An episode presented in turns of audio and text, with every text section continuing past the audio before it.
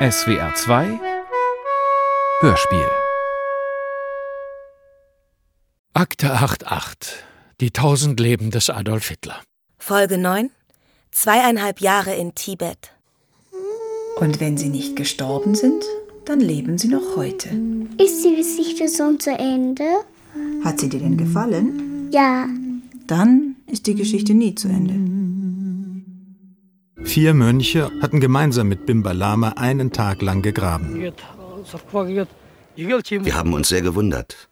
Als ob da ein lebender Mensch wäre. Danach haben wir Experten geholt. Wenn ein System von sich aus aktiv ist, dann kann man sagen, es ist lebendig. Es ist eine Existenzform, von der wir nichts wissen, aber es ist lebendig. Das ist ein Fakt. Er hat es geschafft zu fliehen. Und jetzt ist er untertaucht. Und über alle Berge.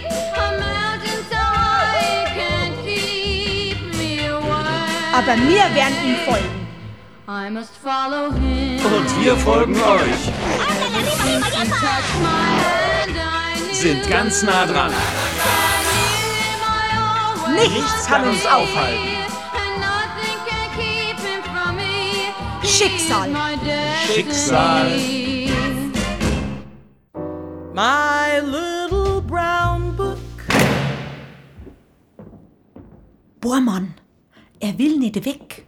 Haben Sie ihm das Schlafmittel gegeben? Hab ich. Und es wirkt schon. Er liegt drüben auf dem Fauteuil.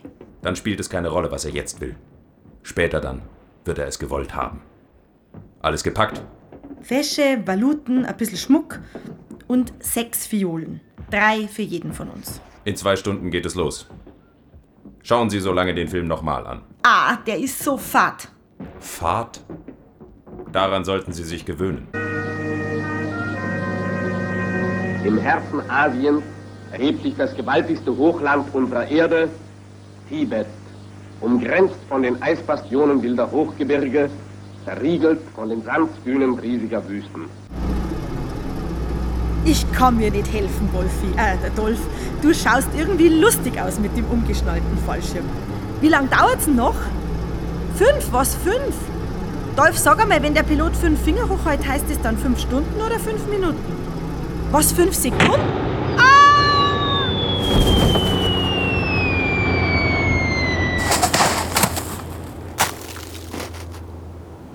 Ha, da sind wir. Fremde, gute Erde. Gute, fremde Erde.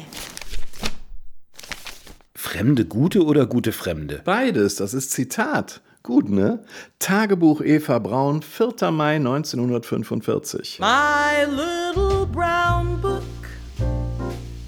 with the silver binding, how it keeps reminding me of a memory that's haunting me. Das mit den fünf Fingern hat sie auch geschrieben. Die Tagebücher Eva Braun sind aber seit Kriegsende verschollen. Ja, das sind ja auch die Tagebücher nach Kriegsende, veröffentlicht 1968 von Albert Wallner. On this page is the date of that fateful night at eight when I found you were no longer in love. After that there's nothing more, just a dark and futile that shuts out the stars above. Michael Lissek und Walter Filz. Vor kurzem noch waren sie einfache Redakteure bei einem öffentlich-rechtlichen Sender. Jetzt recherchieren sie das ganz dicke Ding. Das Hitler-Narrativ. Warum die Geschichte Adolf Hitlers nach 1945 weitergeht. Wer sie erzählt und was man davon hat. Und das beste Zitat vom 4. Mai ist nämlich das hier. Manchmal ist die Wirklichkeit so unwirklich, dass der Sinn für das Wirkliche abhanden gekommen zu sein scheint. Man glaubt, in einem Märchen zu leben und selbst Märchenfigur zu sein. Los, Dolph, komm schon! Warum willst du denn die Fallschirme mitnehmen? Da drüben ist Rauch. Das muss sein. Das ist es. Jetzt höre ich auch den Balkenschlag. Denkt ihr, Dolph, das ist ja genau wie im Film. Früh am Morgen ruft der Balkenschlag die Mönche zum rituellen Tageswerk zusammen. Und jetzt sieht man auch die Mönche. Die sind ja kalkschoren wie im KZ. Mehr als ein Drittel der männlichen Bevölkerung des Landes wird durch die Klöster dem Volkskörper und damit einem arbeitsamen Leben entzogen. Die große Masse ist entartet. Sie führt in Schmutz und Armut ein durch äußerliche Formeln bestimmtes Leben, während ihre Äbte das Volk erpressen und die wenigen Reichtümer des Landes zusammenraffen. Da kommt einer her. Ist das der Abt? Herzlich willkommen. Ich freue mich außerordentlich, dass Sie meine Einladung angenommen haben. Ich hoffe, Sie werden sich einigermaßen wohlfühlen. Ja, danke. Vielen Dank. Fühlen Sie sich ganz wie zu Hause und bewegen Sie sich, als wären Sie bei einem lieben Freund.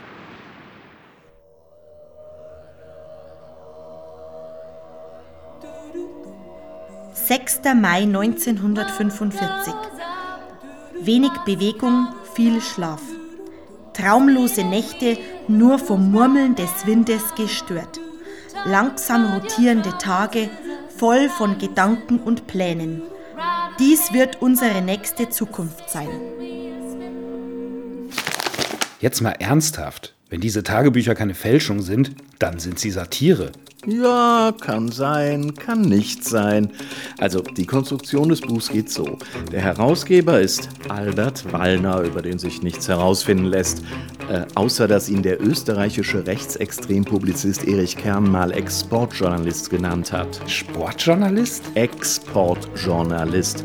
Das Wort hat genau einen Google-Treffer, nämlich den bei Erich Kern über Albert Wallner. Aha. Okay. Dieser Wallner schreibt jedenfalls, die Tagebücher seien 1961 von einer Gruppe deutscher Bergsteiger aus dem Tibet mitgebracht worden. Dort wollen sie die Tagebücher von einem Mönch bekommen haben und der hat sie von Eva Braun selbst bekommen. So. Und außerdem schreibt Wallner, dass bei den Tagebüchern noch ein Brief gewesen sei, in dem Eva Braun erklärt habe, sie möchte, dass ihre Aufzeichnungen veröffentlicht werden. Das Buch soll in Leder gebunden und auf erstklassigem Papier gedruckt werden. With a silver binding. Ja, klar. Und mit Goldschnitt und Lesebändchen im Brokatschuber. Teurer Spaß. Sie finden in der Anlage eine Lageskizze, die einen in einem Kärntner See versteckten Schatz lagemäßig zeigt. Bitte verwenden Sie einen Teil des Goldes für die Drucklegung dieses Tagebuchs. Louis Tränker. Mal angenommen, Albert Wallner ist Louis Tränker. Dann müssen wir jetzt die Louis Tränker-Geschichte einschieben. Du meinst das Louis Tränker-Narrativ? Meinetwegen. Grüß Gott, meine lieben Freunde. Ja, das letzte Mal äh, habe ich fertig erzählt, äh, wie ich vom Krieg heimgekommen bin. Gott sei Dank gesund und soweit ist im Clan für mich ganz gut gegangen. Ich bin wieder daheim zur Mutter gekommen und zum Vater und die Familie war wieder beieinander. Im Großen ist dann nicht so gut gegangen, weil der Krieg verloren war.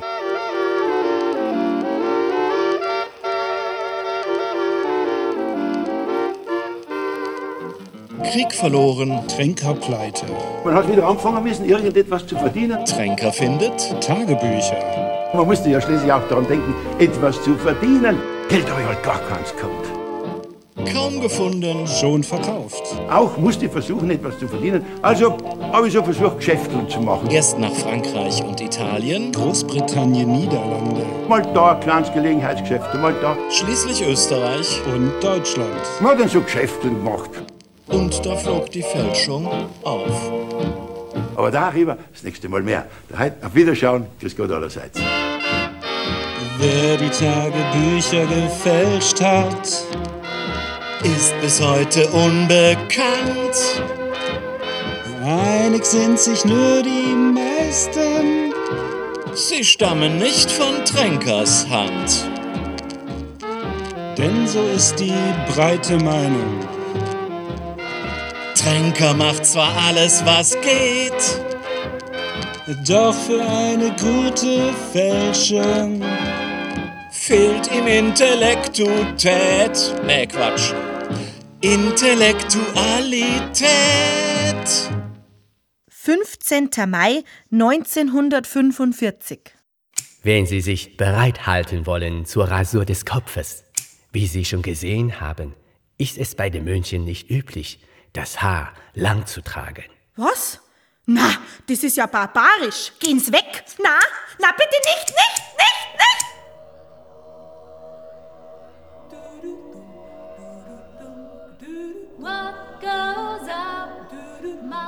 19. Mai 1945. Ach, könnte ich doch nur das Rad der Geschichte zurückdrehen, könnte ich all das ungeschehen machen, was unsere Flucht erst nötig machte. Das zähe Maultier wird gegen den wuchtigen Jack, Tibets ureigenes Tier, ausgetauscht. Bissige Kälte oder eisiger Schneesturm, nichts kann den plumpen, dickfälligen Gesellen etwas anhaben. Aber unsere Jacks sind echte Kinder ihrer urwüchsigen Heimat. 1. Juni 1945. Dolph erhob sich von seinem Lager und ging zum Fenster. Er zeigte mit dem Zeigefinger auf eine Herde Yaks und sagte, Lebensbasis hier in Tibet sind die Yaks. Wir werden unseren Gastgebern unseren Schmuck anbieten für einige dieser Tiere. Dann können wir beginnen, diesen Teil der Welt zu kolonisieren. Wollte Dolph scherzen? Oder hatte er dies ernstlich vor? Nun, es war wohl nur gedankenloses Geplauder.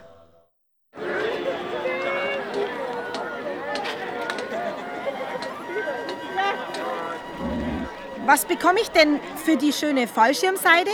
Drei Jacks, Baumaterial und einem meinen Leibeigenen. Jetzt ganz der ihre.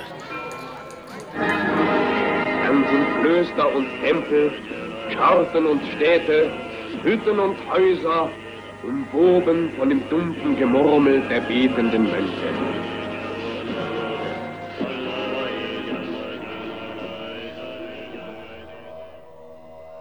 »31. Juli 1945. Dolph hat sich damit abgefunden, dass es hierzulande weder Radio noch Zeitungen gibt. Ein Radiogerät wäre, selbst wenn es ein solches gäbe, ein unnützes Stück Inventar, weil es in Tibet keinen Radiosender gibt, vom Fehlen der Elektrizität ganz abgesehen. Was bekomme ich für den Schmuck? 15 Jacks, 10 Schafe und einen weiteren meine Leibeigenen. Jetzt ganz der Ehre. Unwiderstehlich und scharf sind die Waffen. Unzerbrechlich und hart sind die Schilde. 3. Oktober 1945. Dolph hat mir sein großes Geheimnis offenbart. Wir besitzen 400.000 Dollar in echten Noten sowie 50.000 original englische Pfunde. Was bekomme ich für unser letztes greifbares Hab und Gut? Verschiedene noch vorhandene Wertgegenstände. Zwei weitere meine Leibeigenen. Jetzt ganz die ihre. 14. Oktober 1945. Heimlich, still und leise bei den Händlern abgetauscht. Eine Flasche echt französischen Cognacs. Der Weinbrand hatte ein Wunder zur Folge. Dolph ging aus seiner Reserve und zeigte mir, dass er die Pflichten eines Ehemannes wohl kennt. Dass er die Pflichten nicht als Pflichten, sondern als Rechte auffasst. Wie schön, das wiederentflammte Temperament so rückhaltlos mitgeteilt zu bekommen. Okay, es ist doch nur eine Art Satire. Wir sind ja nicht die Einzigen, die es gelesen haben. Erich Kern, der Fascho. Gibt noch zwei, die die Eva Braun Tagebücher von Wallner erwähnen. Und die meinen, es sei braune Esoterik. 31. Oktober 1945. Die neun Töne sind der fortgeschrittenen Jahreszeit angepasst. Von Forte bis Fortissimo reicht das Register und es ist die Symphonie der Wölfe. 3. November 1945. Man müsste in der Lage sein, gewisse Abschnitte seines Lebens gewollt zu vergessen. Einfach von der Hirnrinde kratzen. Während der Körper vernichtet wird, begleiten die magischen Kräfte des Lama die Seele, die vor ihrer neuen Wiedergeburt zwischen zahllosen dämonischen Erscheinungen durch das Zwischenreich des Bardo irren muss. 20. November 1945. In diesem Winter wird uns wohl kein Mensch helfen können. Wir sitzen hier fest, ob wir wollen oder nicht.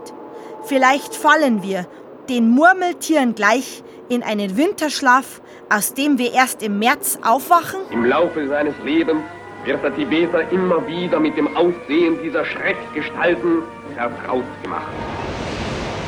26. Dezember 1945. Die Quecksilbersäule, ein gedachtes Utensil, sinkt ins Unendliche. Sogar im Haus selbst dürfte es nicht mehr als ein, zwei plus Grade warm sein. Eine lästige Grippe.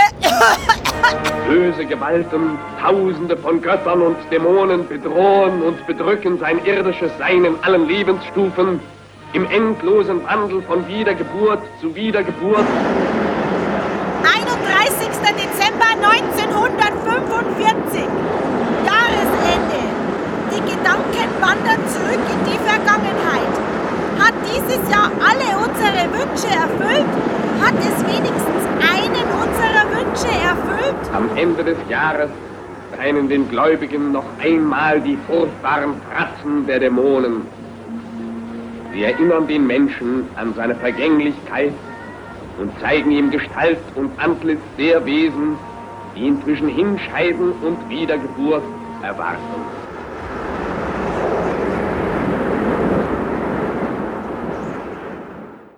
Die acht Monate in diesem unwirtlichen Land scheinen mir unwirklich. Haben wir wirklich das Leben gewonnen? Ist es nicht eine Vorstufe des Gestorbenseins? Dieses Vegetieren in der Enge des Klosters, ist es eine Art menschlichen Lebens? In some quiet nook, I go through its pages and peruse this ageless tale of a love that failed to ever become true. 12. März 1946. Wie herrlich! Die schwerste Zeit scheint hinter uns zu liegen. Heute war den ganzen Tag kein Wölkchen am Himmel. Schau mal, Dolph, ich habe sogar schon einen Sonnenbrand. Dolph, hörst du mir überhaupt zu? 100, 200, 300, 400 Dollar. Und jetzt? Ist es ganz das Ihre. Und ein paar Jagdlederstiefel für Sie als kleine Aufmerksamkeit. Und können's auch Quere schaffen? Schon bald bei Fuß. Kannst du deine Sachen nicht einmal selbst einkaufen, Dolph? Was willst denn mit die Gewehre und mit dem Pferd? Bildest du dir ein, einfach eines Tages nach Westen zu reiten, wie die Mongolen? Was willst du denn da? Du glaubst nicht ernsthaft, dass die Zeit reif ist für eine Rückkehr. Du glaubst doch nicht, dass die Zeit jemals reif ist. Wenn ein System von sich aus aktiv ist, dann kann man sagen, es ist lebendig. Es ist eine Existenzform, von der wir nichts wissen, aber es ist lebendig. Das ist ein Fakt. Akte 88. Die tausend Leben des Adolf Hitler. Dolph, du willst doch nicht auf das Pferd steigen. Dolph, wo reizt denn hin? Die Quere hast auch vergessen.